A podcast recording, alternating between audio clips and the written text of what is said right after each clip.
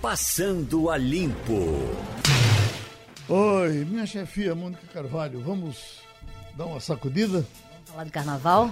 Diga aí. Bom, eu tô aqui só para dar um recado rápido, antes mesmo de vocês começarem aí o Passando a Limpo, que é sobre o carnaval, que já está aí na rua, já está desde Acho que a gente vive carnaval desde o final do ano, né? E vamos combinar que o Galo esse ano tá uma unanimidade. Ficou muito lindo.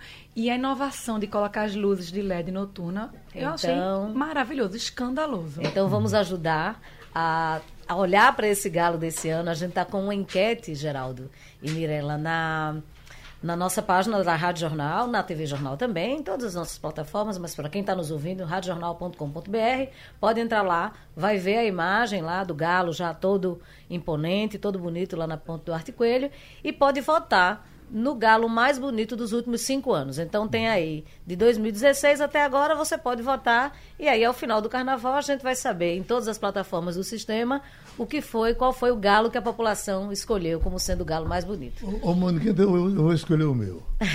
O meu galo mais bonito foi o que ficou dentro d'água, eh, num desses carnavais aí, quando eles botaram. Ele não atrapalhou ali na ponte, deu Sei. mais visibilidade. Ele era amarelão, parece, naquele tempo. Você lembra o ano, não? Qual era o ano? Eu não lembro não Foi no- disso. Cadoca era secretário. Foi ele, eu me lembro que Ah, faz muitos um anos. esforço enorme para botar o galo dentro do rio. E ele E ficou, ele flutuava. ele ficou, ele ficou lá dentro do rio. Certo. Muito interessante. Ainda hoje, agora agora há pouco, eu estava vendo uma imagem aí na televisão que tinha esse Que tinha galo. ele? Eles estão repetindo diversos galos e tinha esse. Uhum. E aí eu relembrei. Agora, eu ouvi também uma opinião aqui hoje na redação, eu muito ocupado com as minhas coisas, mas aí nós começaram a conversar e eu achei que faz sentido. É, alguém disse, que eu não sei quem foi, que eu só ouvi a voz, que pela tecnologia de hoje o galo poderia ser melhor. Eles, é, é, essas pessoas que falavam achavam que o galo já podia mexer com as asas, já podia Já dançar, podia ter Ah, algum tipo tipo de escola de samba, né? né? Exatamente, é, eu exatamente. acho Não realmente. inventa não, que vai ficar mais caro. já podia se balançar, mas aí eles podem pagar, né? É, esse tem Somos esse, nós que o galo é rico. Eu não lembro é desse ano no, no Rio, não, mas eu acho que faz parte do imaginário da imagética carnavalesca do pernambucano o galo na ponte do Arte Coelho. Eu acho que faz parte. Você quer tirar selfie, eu vindo pra cá Ontem, cedinho, tava sete cheio de Isso, gente. então, eu fiquei impressionada com a quantidade de gente curtindo, tirando foto. E esse ano você pode colaborar, né? Fazer a sua grafite. Eu achei muito também legal, porque Deve ser- carnaval é- colaborativo é muito. É especial Deve ser você turista, né? participar. Não, pelo contrário, achei que eram as pessoas daqui. pernambucanas. De gente Totalmente daqui. É, a maioria eu da, era cara de pernambucano, fantasiado, já no clima. E perto da meia-noite. Não era hoje de manhã cedinho vindo pra cá. Então, É eu acho que subiu isso. até ontem de subiu noite, né? duas horas da manhã. É de você querer tirar selfie, de você querer tirar foto. Eu acho que a- o galo na ponte é- é- é- faz parte da, da nossa cultura pernambucana. Faz né? parte desse imaginário Aquele- nosso. Eu acho que a população do Recife, eles- ela se identifica muito com esse eh, personagem. E eu posso dizer isso porque eu não sou do Recife, estou aqui no Recife há muitos anos. Eu acho que eu estou há mais tempo aqui, não. Tô- não estou há mais tempo aqui do que estive na minha cidade originária. Mas vejo isso como uma- um amor que as pessoas têm por um. É um personagem, é um personagem que faz parte da cultura. E até a do própria brigar, né? Tá bonito, É. tá feio. Faz parte quando Né? chega terça-feira você ficar arengando com o outro, Isso. dizendo se, se gostou ou lista- não gostou. Nessa lista aí, tem foto daquele que disseram que tava na pedra, o galo na pedra. Aqui tem de O de 2016 2018 foi feio. a 2020. 2016 Que era foi muito magrinho. bonito. 2016 eu acho muito bonito. É, é de Desses daqui. 2016. E eu acho que esse ano realmente tá muito bom. Agora, 2018, pra mim, foi o, o do- desses cinco anos, o pior foi 2018. Mandiquinha, você que está com o texto aí, quer, quer repetir a pesquisa, por gentileza? Que A, pes- a enquete é qual galo gigante bonito dos últimos cinco anos? Lá na página da Rádio Jornal, radiojornal.com.br. O mais bonito. O mais bonito. Aí tem cinco fotos. Certo. O de 2016, 2017, 18, 19 e o desse ano. E você vota no que você escolheu, que é o mais bonito. Uhum. Ao final do carnaval, a gente vai saber qual foi o resultado, o que, é que a população achou. É, lembrando que, como Mirella falava, esse ano o Galo ele tem um tom, a proposta é um tom futurista, o tema é Circo, né? circense, é circense, né, de olho no futuro, tem 28 metros de altura e 7 toneladas. E, tem, e ele é revestido com resíduos tecnológicos e luzes de LED. Sustentável, Então, ele- é, né? Um galo sustentável, politicamente ideia- correto e luminoso. Isso, e a ideia é que à noite ele tem uma, uma aparência mais né, é, imponente e tal, porque no fundo, no fundo o galo ele é muito muito bonito durante o dia, ao longo dos anos, né? Mas à noite precisava de uma iluminação externa É. para que ele aparecesse. Como não pensavam nisso antes? Eu acho que tem muito disso que você falou, Geraldo, que a tecnologia do Galo não acompanhou com a nossa vida real. E esse ano trouxeram. É. É. em LED, é diferente, é muito bonito. Eu acho que também vai ter as pessoas parando para tirar foto à noite. É um galo meio Geraldo Freire, pouco, pouco de, tec, de pouca tecnologia. Não diga Mônica, isso. eu- então, eu, eu ia fazer uma pesquisa, a minha pesquisa, uma sua pesquisa matou a minha, que eu ia perguntar, você gosta mais do carnaval ou do descanso que ele pode lhe dar?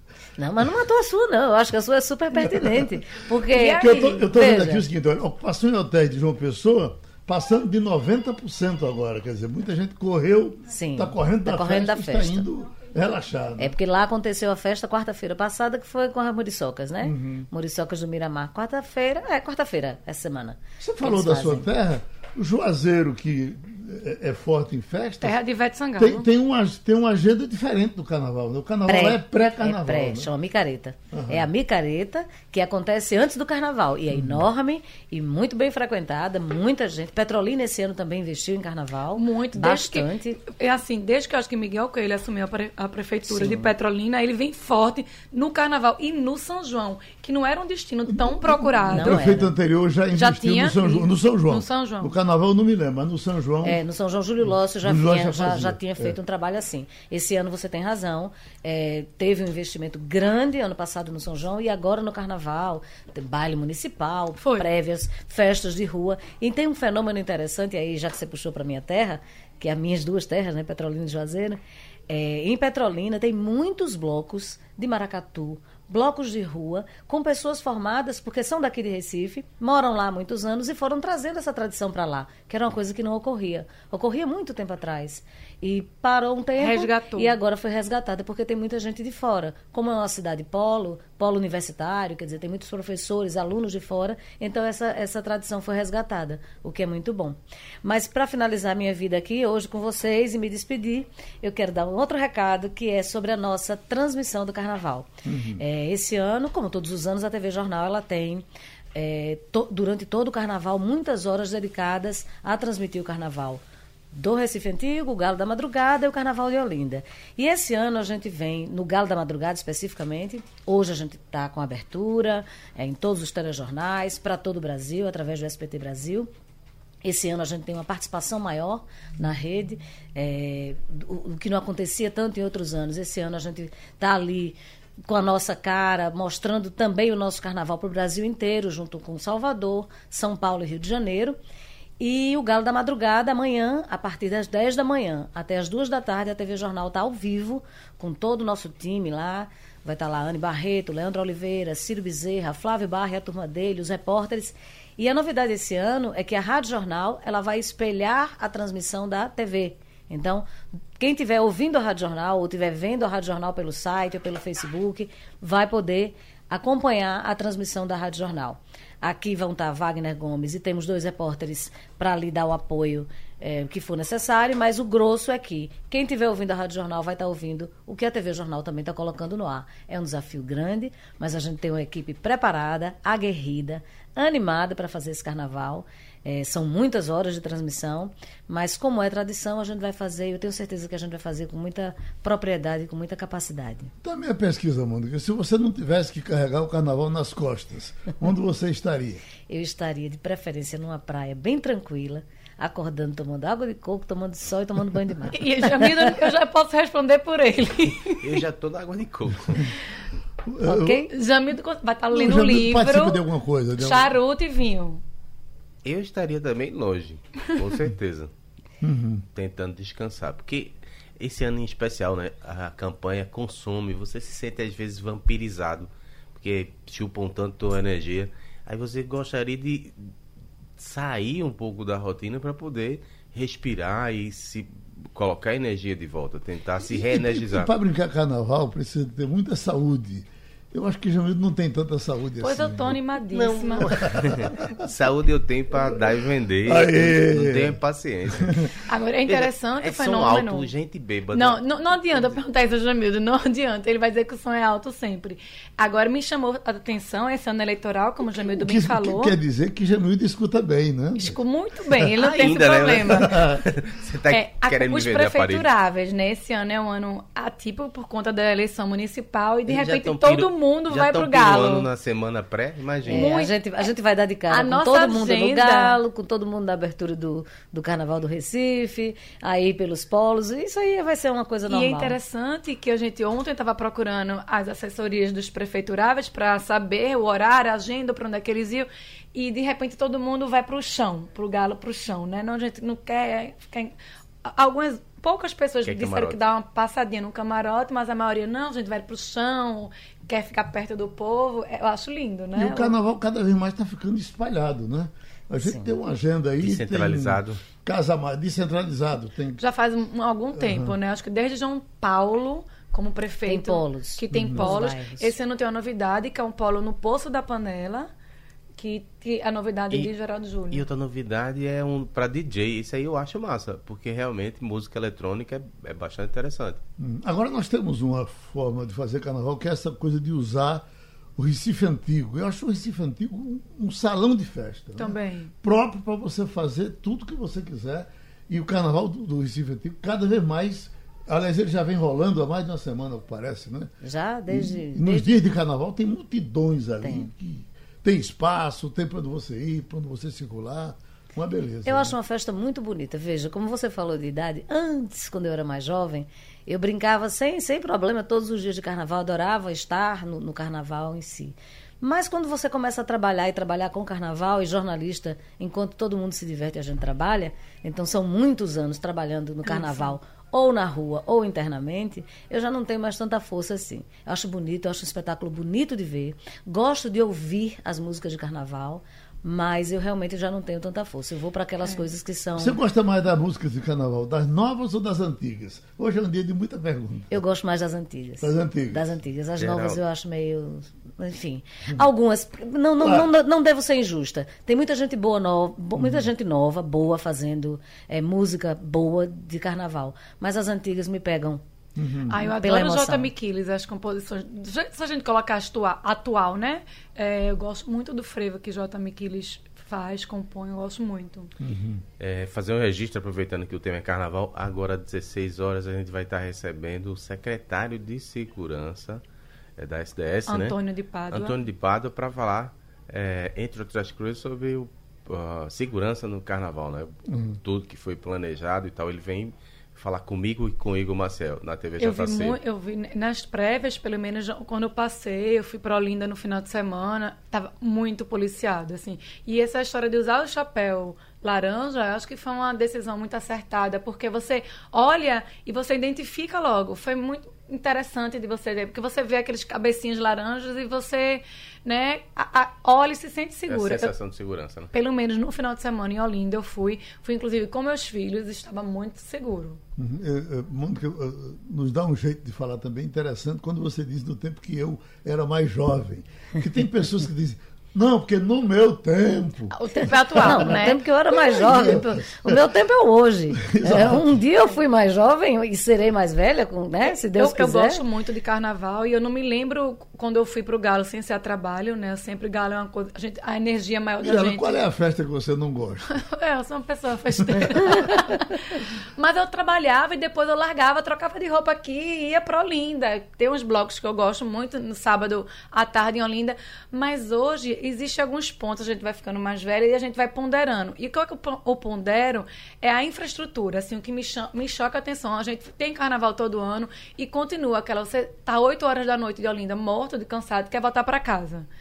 É aquela confusão, É, o que transporte, esse- aquela fila de ônibus, é uma confusão. O táxi é quanto, e não, não quer ir pela corrida, você tem que pagar por fora. É sempre um estresse. Aí acaba você chorando, vai andando pro shopping, Tacaruna, pegar o ônibus de lá. Então isso faz com que você repense um carnaval. O carnaval tem todo ano, Você poderia acha ser que melhor isso já faz parte do show, não? Deixa eu entrevistar também.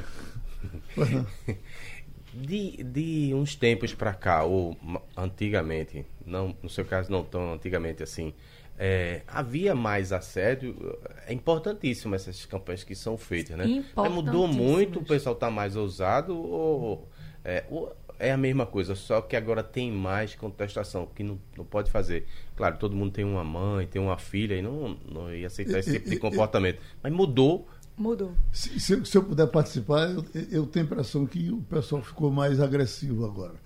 Eu, mais de respeitoso. Mais de respeitoso. Se você observar, vamos pensar no nosso caso. Quer dizer, eh, nós sempre nos acostumamos a, a, a se alguém fosse agredir uma mulher, nós estamos perto para defendê-la. Se ela é minha prima, minha irmã, minha conhecida, ah, ninguém nunca admitiu que alguém chegasse para. Esse negócio de, por exemplo, beijo forçado, essa violência enorme, isso é coisa de alguns anos para cá.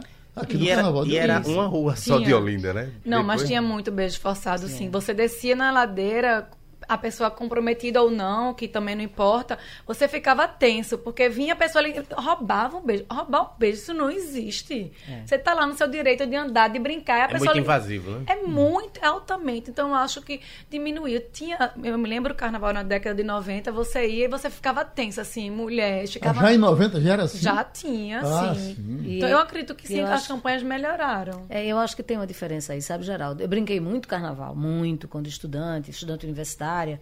E há uma diferença entre quando a mulher ou quando o homem se interessa um pelo outro e há uma paquera e dali evolui para uhum. o beijo, né? Para, enfim, para o namoro, para o beijo ou para o beijo daquele dia apenas. Mas de fato eu concordo com você. Eu, nos últimos tempos há uma agressividade maior. Os grupos de homens se juntam para pegar as meninas, o que é uma coisa irreal. Quer dizer, às vezes não há nenhum sinal de que aquela moça estava olhando para ele com algum nível de interesse e ele pega só para fazer isso. Eu, eu vi uma cena de uma amiga minha com o marido, estávamos, éramos dois casais, e o rapaz não. Ela foi na frente andando, ele foi para cima dela, quase que, que acontece uma tragédia ali. Porque o marido, óbvio, foi defender e, e, no meio uma multidão, como é que você faz, né? Você não sabe se a pessoa está armada, se não está, se tem uma faca, se não tem. É muito ou tá difícil. Em grupo, né? É ou está em grupo e vai, e vai bater em você. Então, assim, acho que quanto mais a gente conscientizar de que não é mimimi, de jeito nenhum, a mulher, é, a, a, qualquer pessoa, né? A Tanto a mulher quanto o homem, só deve, você só deve chegar próximo e chegar junto se você tiver permissão para isso. Você já foi muito beijado, Geraldo? Poxa, o que tem chegado ainda aqui de reclamação com relação à falta de energia que vem acontecendo desde eh, depois do jogo do Náutico, anteontem, é um absurdo. Por exemplo, está aqui isso. Uh, quilômetro 7 em aldeia, escola internacional de aldeia, uh, faltando energia desde depois do jogo do Náutico. Tem aqui, Isso... Camila acabou de ler, umas três mais ou menos. Não, pode ser atribuído ao clima aí, não, que está difícil. Ter ventania, chuva e acaba Mas, prejudicando a, a, rede. Né? A ventania foi aquela, não teve outra. Que se na, na ventania eu fiquei né? sem luz de meia-noite até 11h30 do outro dia, lá no Pina. Já é um exagero, né? Você imagina quem ficou desde aquela ventania e está sem energia ainda. É uma coisa quase sem explicação, que não haja, que a manutenção não acelere para resolver essas coisas, né? Hum. Atenção, Celso, bota para quebrar aí, vamos, vamos nós. Escute, está aqui a manchete aqui, veja bem. Datena sinaliza que não é mais candidato a prefeito. Então, São Paulo talvez. O sonho, o sonho dele é ser senador, né? O que se lê. É, senador é mais fácil, né? Mais fácil, Não, você vai pegar o exército. Vai no andou, né? Vai no andou. Você, você prejudica menos. Porque você pega um camarada desse joga ele no executivo para dirigir uma cidade como São Paulo, ele mesmo já disse que não saberia dirigir, ainda bem que ele reconhece e desiste. Aí para o Senado, se perde lá no meio de. Tem 81 senadores. Nós conhecemos quantos? Agora, se faz analogia, Luciano Huck fala assim em sair a candidata a presidente, né? Então ele nunca teve nada e de repente nada joga para o executivo para lidar. Luciano Huck tem, tem, um lado diferente do Luciano Huck. Eu me lembro que logo quando ele surgiu, que ele era do baixo clero, não é verdade, da, da, da comunicação. Começou nos programas noturnos e tal, mas ele, ele era o único cara que sabia cuidar de dinheiro. Foi ele que controlou a vida de Hebe Camargo, Gugu Liberato. Ele se reunia com eles, dava aula de finanças para eles. É, é, é advogado, é formado. Ele, ele é filho de um. De, um dos- Família judia. É. É, E, inclusive, de o pai dele é um advogado muito rico, Eu que é acho que- muito bem. Eu acho que tudo isso é muito pouco para o presidente da República. O presidente da República deve ter um pouco mais ainda, né?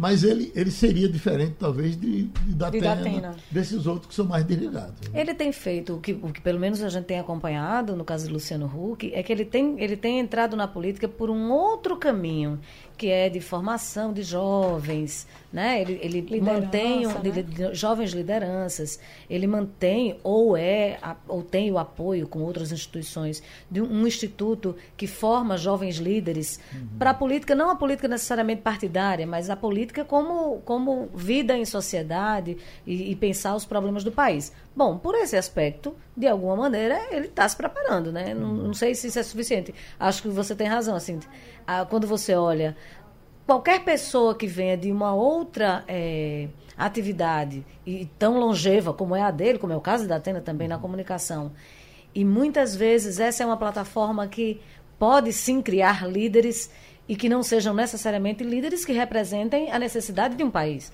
Porque você cria líder, mas você cria líder porque tem fãs. Né? Não porque a pessoa saiba administrar ou saiba eh, estar dentro de um, de um cargo público. Enfim, Eu, acho me lembro na minha primeira eleição para presidente distintas. que suscitava que Silvio Santos ia sair candidato, né? E ficou Isso. aquela. Vai sair, não vai sair até ele disse, não, não, não me interessa. Eu acho que quando você tem um, um papel na televisão, que é uma indústria de massa, você. As pessoas se confundem. Eu temo por Luciano Huck, acho que ele é um empresário muito bem sucedido, um apresentador também incrível, mas essas, como ele aparece na televisão, dando casa, dando um carro, as pessoas meio que confundem. Se Uhum. esse tipo se não é fisiologismo do que ele está fazendo, esse assistencialismo de doar É, casa. por um lado, ele faz isso, né? Que é de fato um assistencialismo. O programa dele é basicamente isso. Da Atena, por outro, tem a coisa da- do vociferar, né? Do ir contra a criminalidade, do, que Celso do defender teve o também, povo. né, pra se então, são discursos que são atraentes do ponto de vista. Mas- Demagogos ambos, né? Mas o Portioli. Portioli. sempre- Ele não era repórter, né, de É, é, mas- consumidor? é, mas ele- exatamente, ele sempre usou a questão do consumidor Era. como plataforma É, né, das coisas que fez. E foi- Celso Russomano. Celso, desculpe, Ah, Celso esse, é Russomano. Celso Russomano, eu Russomano. errei. Eu que desculpe. É Russomano. E continua lá até hoje por conta disso. Mas ele perdeu uma eleição executiva, né? O assunto segurança está muito na cabeça da gente pelo carnaval, por tudo que está acontecendo, e nós nos lembramos de pedir a contribuição do ex-ministro Raul Jugman. O senhor então está passando aí um carnaval diferente do último carnaval. Esse ano não vai ser igual aquele que passou. O senhor está livre, então, eh, ministro Jugman. O que é que está achando desses acontecimentos? O que é que acontece agora, por exemplo, em Fortaleza, que não aconteceu no seu tempo? Bom dia, Geraldo. Bom, dia. a todos os ouvintes. Bom, é, eu acho que você, quando, quando eu fui ministro da Defesa, durante 20 meses, quase dois anos, eu enfrentei 11 GLOs, ou seja, garantia da lei e da ordem, que é exatamente, neste caso do, do Ceará, mas também na maioria dos que eu enfrentei, um governador perde a capacidade de manter a segurança pública. Então, o que é que ele faz? Ele solicita ao presidente da República, porque ele não tem meios para manter a segurança das pessoas nem do patrimônio delas, solicita as Forças Armadas. O presidente da República, então, decide, como nesse caso, enviar as Forças Armadas para lá. Essa é uma saída muito ruim. Por que ela é ruim? Porque, primeiro, você vai chegar lá com policiais, como no caso do Ceará, que estão amotinados. Por que amotinados? Porque eles estão armados e aquartelados. Não é? E eh, a principal capacidade de pressão dos grevistas é deixar a população indefesa. Entendeu, Geraldo? Ou seja, quando a segurança entra em greve, a população fica à mercê dos arrastões, dos sequestros, da bandidagem. Sobe verticalmente, como aconteceu no caso do, do, do, do Espírito Santo, que houve 147 mortes em 10 dias, e a chegada das Forças Armadas, quer dizer, o uso das Forças Armadas é um momento de tensão. A tendência é que, quando as Forças Armadas chegam, o que é que acontece? A capacidade de pressão dos grevistas despenca, porque a principal é, é, o meio de pressão que eles têm é deixar a população indefesa, o que é péssimo, né? deixar bem claro, isso é péssimo. Além de que greve policial. O Supremo Tribunal Federal, já desde 2017, isso lembrou o ministro Lewandowski recentemente, foi declarado ilegal. Então chegam as Forças Armadas, despenca a capacidade de pressão, né? E aos poucos há um processo de erosão, por assim dizer, da, da greve. Mas há um custo altíssimo. O custo que é a população ficar à mercê, como eu aqui já disse, da violência, o custo de você colocar é, dois, três mil é, membros militares das Forças Armadas, atenção, a possibilidade, que graças a Deus nunca aconteceu, pelo menos não no nosso período, de você ter um confronto entre policiais e Forças Armadas, que também é péssimo. Né? As pessoas perguntam, bom, isso pode se espraiar? O momento é tenso, porque existem negociações em curso em vários outros estados. Contribui também para isso o aumento dado pelo governador de Minas Gerais, o Zema, de 41%, mesmo o estado de Minas Gerais, quebradíssimo, por assim dizer, o que reflete sobre as demandas dos policiais nos outros estados. Mônica. Geraldo, é que a gente tem ciclos, ou seja, ano após ano, isso se repete, ou pontualmente num ou no outro estado, ou se amplia, e vive esse momento de tensão sem resolver uma questão fundamental. É, ministro, aqui Mônica Carvalho, bom dia. É, o senhor fala que essa, o envio da, da Força Nacional, enfim, na verdade não seria a solução ideal. O que a gente está vendo no, no, Ceará, eu estou aqui vendo a notícia de agora, já são 29 assassinatos hum, desde que começou o motim. A média de assassinatos no estado era de seis por dia, ou enfim, a cada 24 horas, quer dizer, é um número absurdo. E de um conflito que parece que, que tem, tem dificuldades de se chegar ao final. Na sua opinião, qual seria o caminho ideal?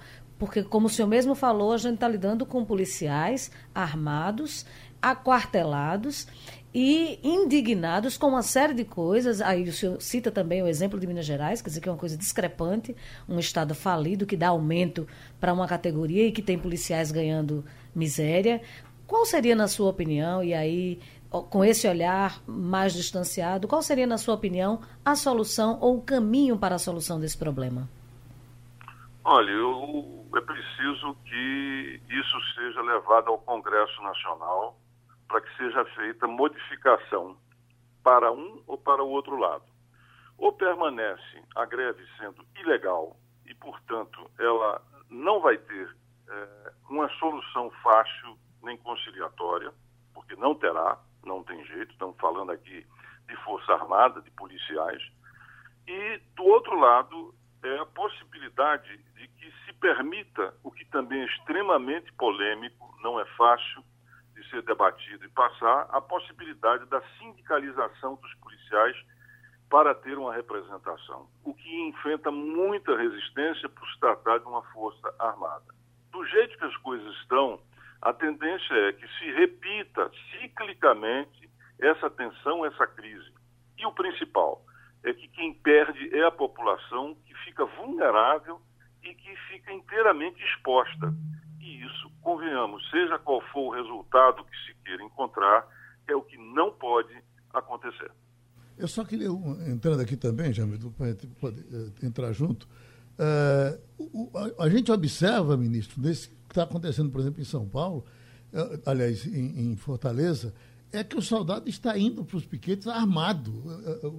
a gente vê a, a arma, o, o, fuzil na mão do policial e ele em greve. Como foi no Espírito Santo? Como foi inclusive aqui que atiraram contra o Palácio do Governo.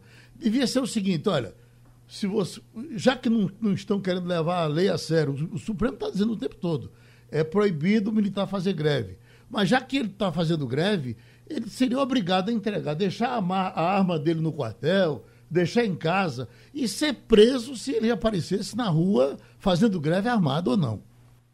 Eu estou absolutamente de acordo, não é? porque quando é aquilo que eu disse, quando é, eles se aquartelam, e naquele caso, por exemplo, daquele absurdo que fez o senador, porque o que ele fez é um absurdo, uma provocação apatética, é uma loucura o que ele fez. Né? Embora que a reação, evidentemente, seja ainda mais reprovável, mas o que é que acontece? Quando eles é, se aquartelam armados, isso não é mais greve, isso é motim. E aí o que é que acontece? Os que encontrados nesta situação, como você diz, têm que ser processados e têm que pagar por isso, porque, evidentemente, além de ser ilegal o movimento, é também criminoso o fato de irem armados para dentro de um movimento como esse. Aí não pode aceitar flexibilidade. O que é que acontece? O que acontece é que tempos depois as assembleias legislativas ou mesmo o Congresso Nacional anistia esses policiais, o que reforça exatamente esse movimento de fazer um movimento paredista, grevista, armado, o que é absolutamente inaceitável. Isso não pode, de maneira alguma, ser aceito ou ser sancionado. Jamildo. Bom dia, ministro. Deixe-me ver se eu consigo faz, formular de uma maneira feliz, satisfatória. A gente está em ano de eleição. É, eu li na Folha de São Paulo que é como se a PM lá no Ceará fosse até a força de oposição ao PT e ao PDT. É, você tem também em outros estados as PMs que deram apoio a Bolsonaro. Há alguma chance disso ser um combustível adicional para estar tá insuflando essas greves e aí colocar os governadores contra a parede e seus respectivos candidatos nas, nas cidades pode ter essa centelha a mais? Ah, Jamildo, veja, não há como dar uma resposta conclusiva, tá certo? Não há como dizer preto, branco, é assim, é assado. Não tem. Agora, de fato, o que você está tendo é uma polarização no país, tá certo? Que extrema, digamos assim, as a, a, a, os confrontos. Nós estamos vivendo, e isso, sem sombra de dúvida, é, o presidente, com as suas intervenções, ajuda, como por exemplo o que ele está dizendo agora, recentemente, sobre essa questão policial, ele critica o, ele critica o, o senador, que merece crítica pelo que fez, mas ele precisa ter o contrapeso de criticar o fato de que atiraram contra a vida do senador. Então, de fato, isso leva a que você empodere quem está na ponta no movimento prevista, que se sente respaldado. Agora, se isso é uma articulação nacional, confesso que não, não creio, não acredito, não tenho evidências suficientes, apesar do que se comenta. Agora, de fato, esse clima de confronto, esse clima de beligerância, esse clima que leva ineditamente 20 governadores de Estado a se contrapor a um presidente da República, que é inédito, já é um indicativo de quanto nós perdemos a capacidade de produzir consenso que são essenciais na democracia. A gente disputa, a gente briga, a gente se contrapõe, mas ao mesmo tempo tem que ter um terreno comum dos dois lados, que estão opostos, que é de respeito à regra democrática e dos limites estabelecidos pela lei. Quando o confronto extrapola e se radicaliza e se polariza do jeito que nós estamos vendo hoje, o resultado é esse que nós estamos vendo aí e que é péssimo em termos sociais, em termos de defesa da população e, evidentemente, da própria democracia. Ministro, só para concluir, é, te, gerou muito meme, gerou muita polêmica a, a, situação lá vivida pelo senador. O senhor mesmo comentou ainda há pouco, mas como uh, alguém que passou pela área militar, existe um protocolo para uma situação dessa? Vamos abstrair que fosse o senador, sei lá, fosse um Zé Ruela qualquer que estivesse tentando contra a vida de algumas pessoas lá em barricadas. É, no, no, meu entendimento, o protocolo não seria, de repente, puxar pelo pescoço, dar um safanão e tirar, desligar a chave, sair da frente, mas jamais atirar. Qual é o protocolo numa situação dessa? Olha, não existe a priori um protocolo pré-estabelecido, Jamildo. Agora você tem razão. Né? O, o, o, o, ato do, do senador é um desvario inteiramente absurdo. Os loucos merecem proteção, né? É.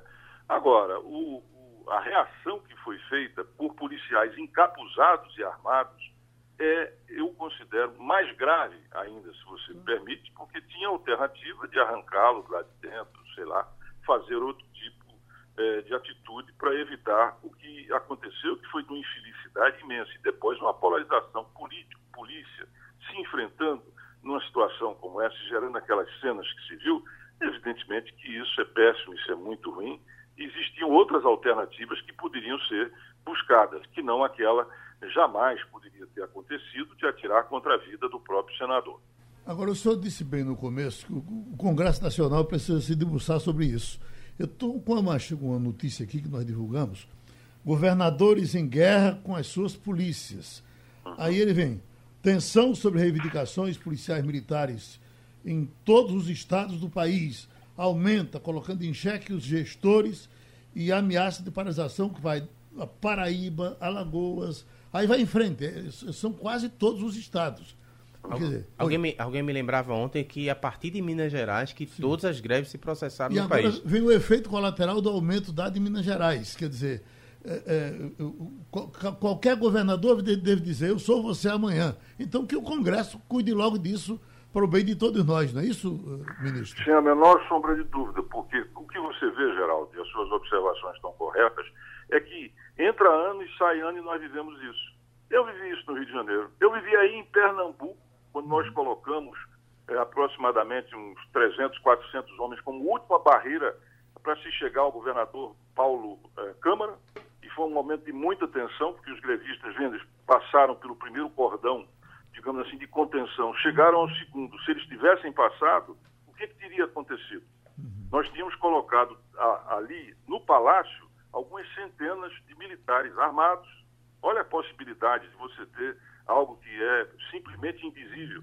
Enfrentei isso no Espírito Santo. No Espírito Santo, a situação foi igual a essa, amotinados, amados, aquartelados, e chegou-se a ter um plano no momento que era de libertar os que queriam sair de dentro da greve, fazendo com que forças especiais armadas elas entrassem, inclusive, dentro de onde os amotinados estavam aquartelados. Veja o que, que aconteceu. No Rio de Janeiro, terminamos com intervenção.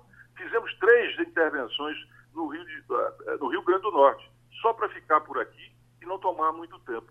Então, o que, que acontece?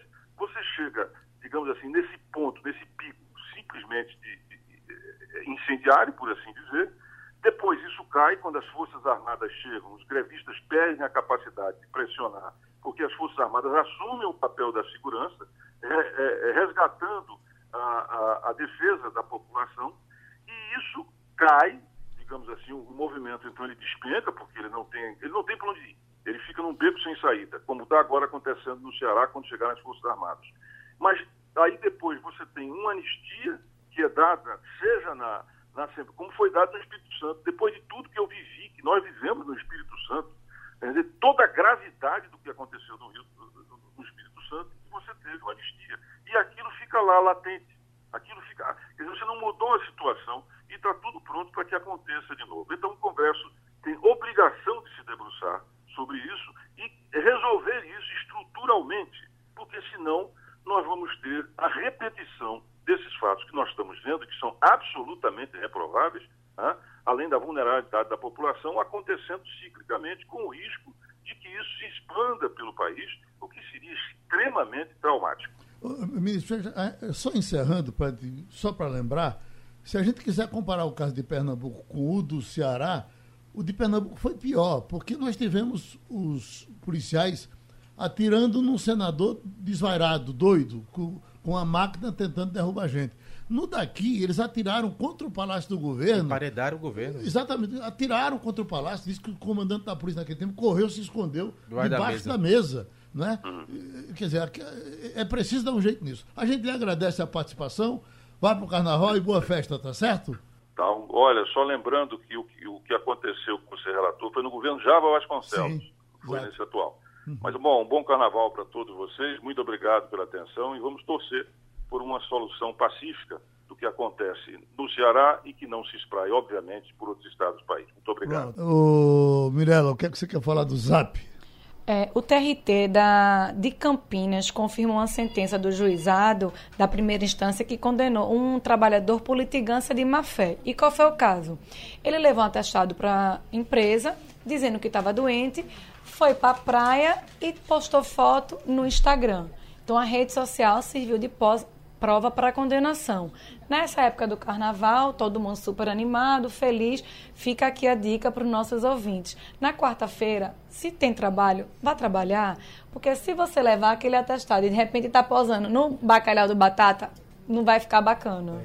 Quando você falou aqui internamente, Mônica disse a, a mídia social é tudo para o bem e para o mal, porque já teve uma.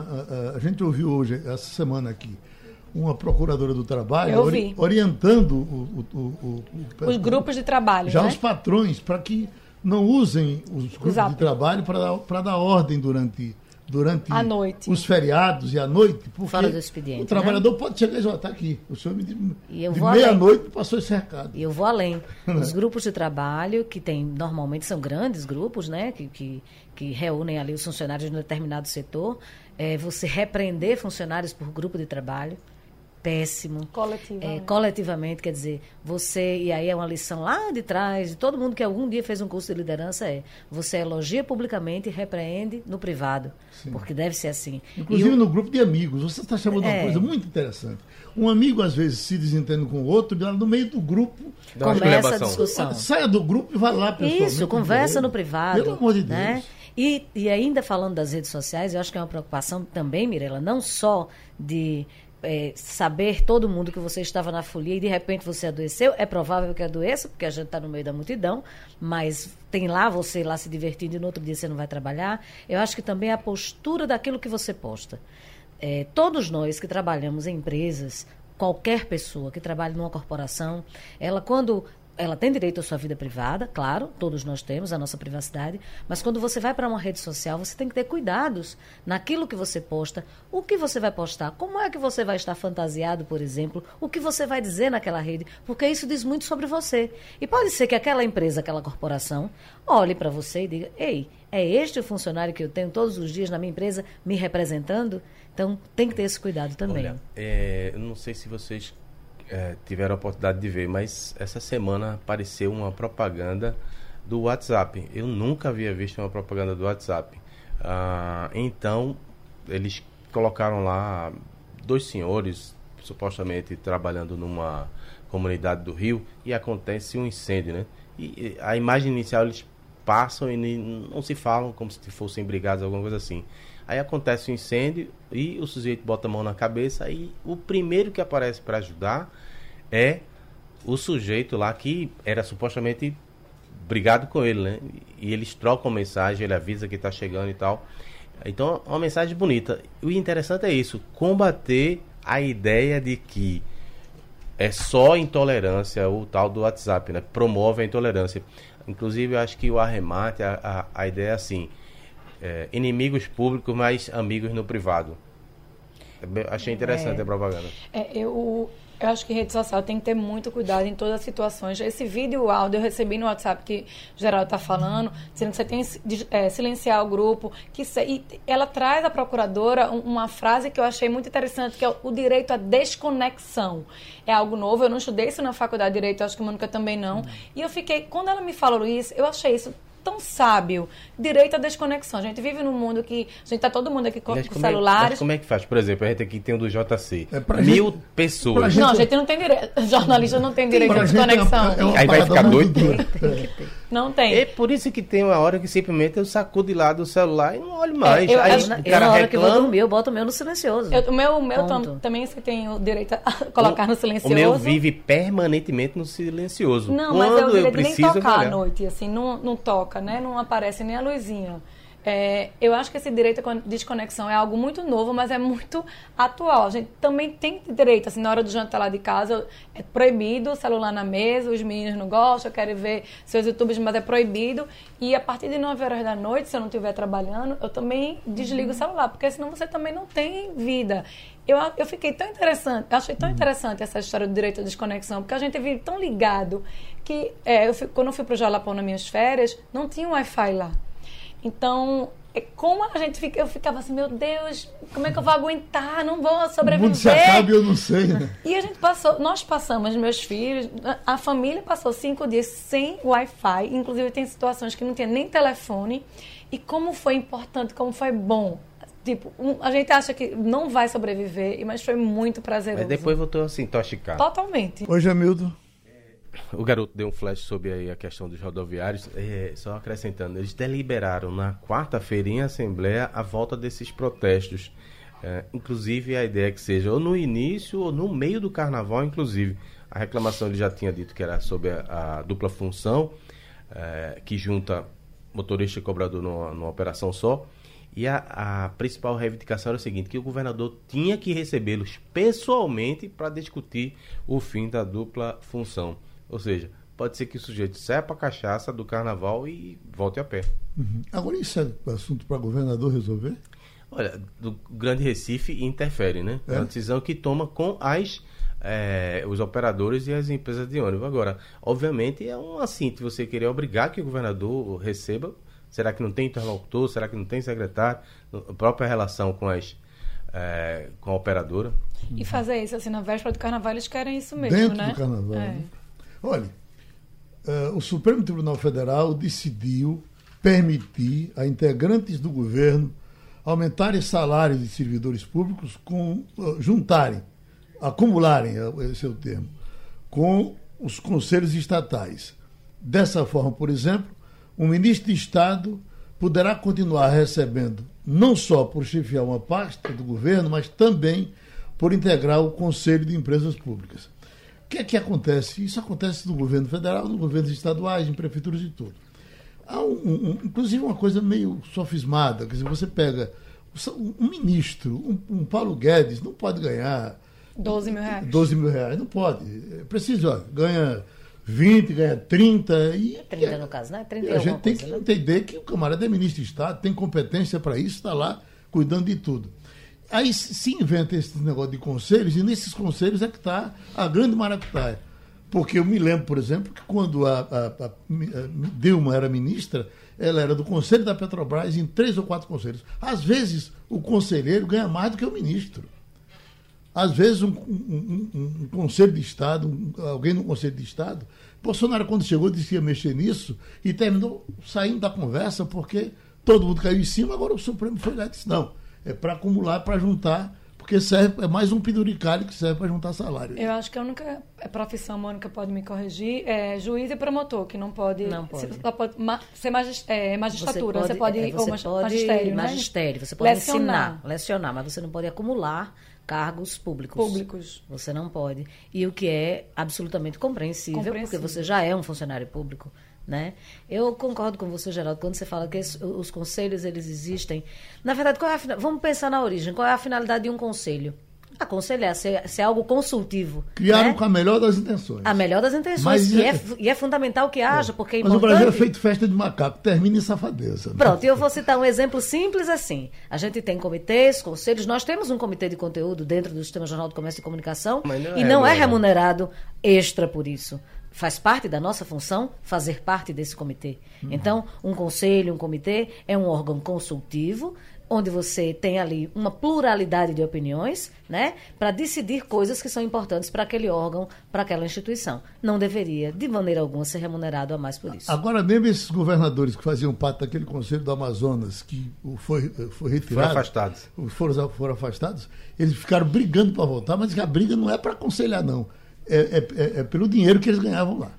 Até porque deve ser assim, uma vez por mês. E ainda ganhava, é? Né? Ganhava uma dinheiro, vez, é, é conselho. A cada 15 dias e ganha, digamos, 30 mil por conselho, a gente não sabe. Isso é aberto, é transparente, esses valores do conselho, Jamil? Acho que sim. É, a gente, se você perguntar. É imoral. Eu, eu, era louco para saber quanto ganhava um, quanto ganha um conselheiro da Petrobras, por exemplo. Sei. Louco para saber. Astronômico, né? Uhum. Mas olha, a Vale fechou com um prejuízo de 6 bilhões e 700 milhões no ano passado. Quem, tem, quem pede 6 bilhões e não se acaba é porque é grande. Né?